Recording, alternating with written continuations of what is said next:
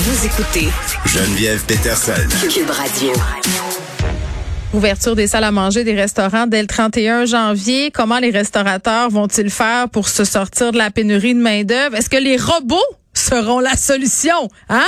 Est-ce qu'on sera servi par des robots? C'est peut-être ça l'avenir, Gabriel Caron.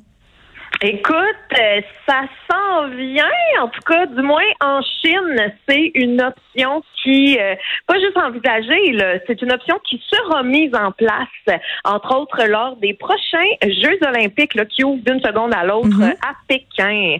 Donc, euh, pour euh, aller avec leur politique de zéro COVID, pour protéger les athlètes aussi, ben, les autorités ont misé sur des Mhm. cantines automatisées. La chaleur humaine, un, un concept tellement chinois.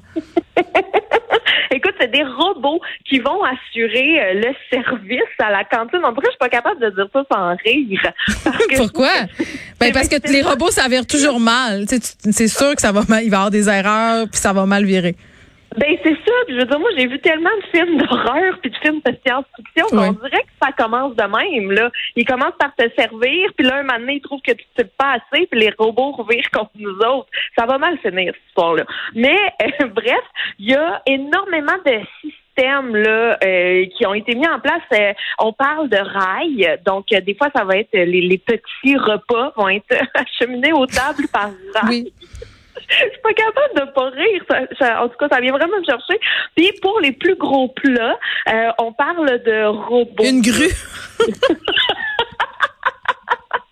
On parle vraiment de robots là avec de la mobilité euh, qui viennent te livrer ça à ta table. Ben écoute, on n'arrête plus le progrès. C'est ce que j'ai envie de te dire.